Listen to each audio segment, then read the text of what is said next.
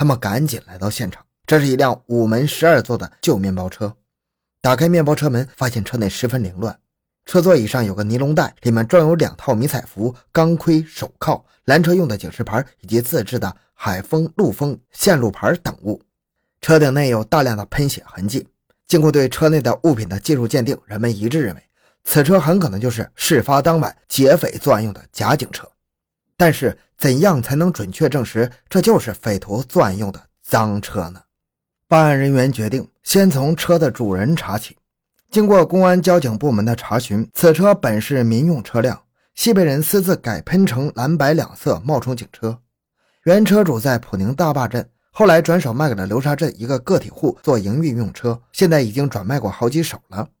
普宁市公安局刑警队民警不辞艰辛，一手一手的往下查，终于查到了最后一位购买此车的车主，是普宁市梅塘镇的杨某。杨某从朋友手中购得此车之后，自制了一些往海丰、陆丰及葵潭的线路牌，从事营运。刑侦人员千辛万苦地找到了杨某，了解情况，满以为这回能够查点眉目出来。但是杨某面对办案人员，十分坦然地说：“是啊，车是我从别人手里买来的，车现在在哪？丢了，几个月前就被人偷走了。原来，早在一九九六年底，也就是五幺九大案发生的前半年。”有一天，杨某驾着这辆面包车来到梅塘一个柑橘收购站，停下车后进去里面与几个赌徒赌博，一直赌到深夜时分。杨出来的时候才发现面包车不知道什么时候被盗走了。面包车被盗之后，杨想这都是因为自己赌博而引起的，他不敢去报案。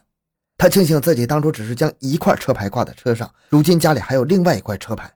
因此，他偷偷买了一台走私车，非法套上原来留在家里的那块车牌，又干起营运生意来。此车就在案发前到陆丰营运，到现在还没有回来。而这台车是四门的面包车，好不容易找到的线索就这样断了。面包车主这一路找不到线索，而另一个侦破组却传来好消息。群众反映，春节前后有一个专门倒卖赃车的团伙，买了一台来历不明的面包车。五月二十六日凌晨三点，两个警察悄悄来到了普宁某宾馆，他们要在这里约见一个人。不一会儿，当地的一名青年推门进来，做梦也想不到，等待他的竟然是两位警察。他原来还以为有一个大客户有赃物汽车卖。这名青年承认是本镇的某某曾经开了一台面包车到当地的一家汽车修理厂改喷成警车的。当天下午，两名队长终于找到这名陈姓青年。陈某说。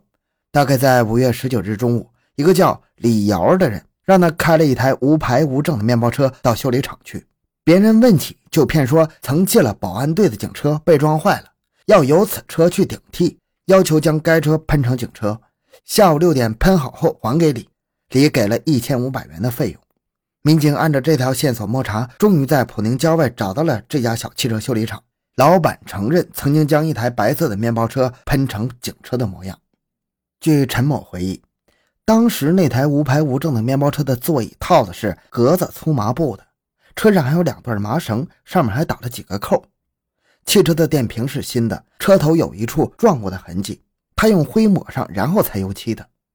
左右后轮的挡泥板烂了一个洞，喷车时是陈自己亲手补上的，因为洞太大，他就先用一块塑料胶布粘上，然后才刷油漆。补好后一点也看不出来。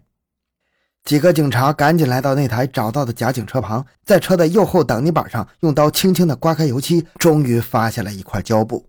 在车头也发现了一块补过的地方。再经过核对车上遗留物，并经过技术鉴定，证实五幺九大案现场作案用的车正是这台曾经在此场喷改过的颜色的面包车。确定了作案用车，办案人员立即对重大嫌疑人李瑶进行调查，发现。李瑶经常与陆丰市的东海镇人黄继先以及普宁人李远钦、李朝峰、黄泽通、林俊仁等人聚集在流沙镇芳草洋一个窝点。五幺九案发的当天傍晚，作案用的假警车还曾停留在该处附近。五月二十八日，广东省公安厅正式发布通缉令，通缉五幺九大案重大嫌疑人黄继先、李瑶、林俊仁、李远钦、李朝峰等五人。七月中旬，传来了黄泽通出现在深圳的消息。省公安厅刑侦局大案要案处的黄山与普宁刑警一名同志马上飞车去往深圳。但是黄已经离开，逃往开平。接着，两人又马不停蹄地赶往开平。同时，普宁刑警队长陈玉红也带上一干人马从普宁赴开平。七月二十一日，两支队伍赶到了开平的水口镇，对黄的好几个落脚点进行了搜查。说来也巧，就在前一天，水口发生了一宗凶杀案。专案组在当地警方的大力配合下，以查这一宗凶杀案为由，敲开了黄泽通亲戚的房门。但是黄已经人去楼空了。第二天晚上，办案人员又在黄的另一名亲戚家中找到了黄泽通的妻子和小孩。黄七说黄去唱卡拉 OK 了，民警就一直守候在这间屋的外面，一连守了二十多个小时，也不见黄泽通出现。二十四日上午，民警决定对黄泽通的亲戚进行传唤。中午十一点，民警在黄的另一个亲戚家中，终于把还在睡觉的黄泽通抓获了。经过一天的初步审讯，黄承认了与六名同伙参与五幺九劫车杀人的过程。黄说：“此案的另外几名同党很可能已经到了海南岛。”在审讯中，办案人员还了解到，黄泽通1992年与几名同伙曾经多次在深圳绑架和抢劫，三名同案犯均已经被判了死刑，执行了枪毙，唯有黄泽通逃脱了。8月1日，省公安厅和揭阳普宁公安局派出联合追捕组飞赴海口市。8月2日。在海南省公安厅及当地民警的协助下，追捕组包围了海口市海秀路一栋住宅，把躲在厨房内挥着菜刀的黄继先抓获了。根据黄的交代，林俊仁落脚在海口市秀英路一个关系人处。追捕组立即又从广州再次前往海南。八月八日上午，终于在海口市将林俊仁及两名故意包庇窝赃的嫌疑犯抓获了。黄继先交代，他们几个人作案后用的枪支均由他来处理。他在逃走之前，把这些枪藏在自家的旧房子的阁楼上，用稻草包着。普宁警方派人到这个阁楼去搜查，但是把阁楼搜了个遍，也没找到枪。最后询问住在隔壁的一位老人，他承认有一次到阁楼去抱稻草，发现了硬邦邦的东西，打开一看，全是枪，就把枪埋在自留地里。民警在地里找到了这些作案用的枪支，还在黄继先的普宁亲戚家中找回了存放在此的二十五万元赃款。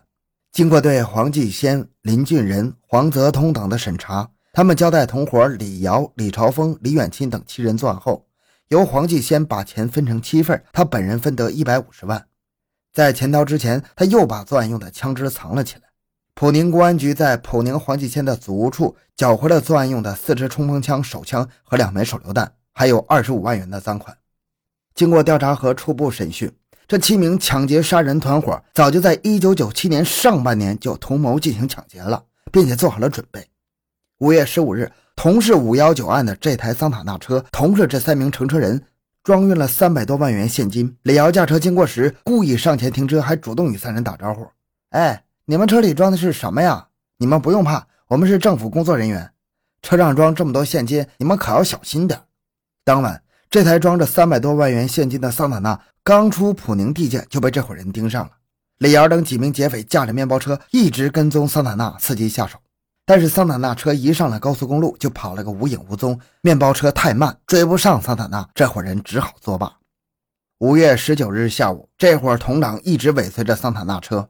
完事之后，这伙人先到黄继先家中分钱，然后就弃车各奔东西。五幺九大案侦破之后，公安机关同时侦破了1996年发生在陆丰的持枪抢劫156万元并劫持几名人质的特大劫案，而作案者仍是黄继先等这伙人。然而，令人没有想到的是，主犯之一的李远钦居然逃之夭夭，不见了踪迹。在这次案件中，李远钦分得了赃款人民币一百万，携款潜逃。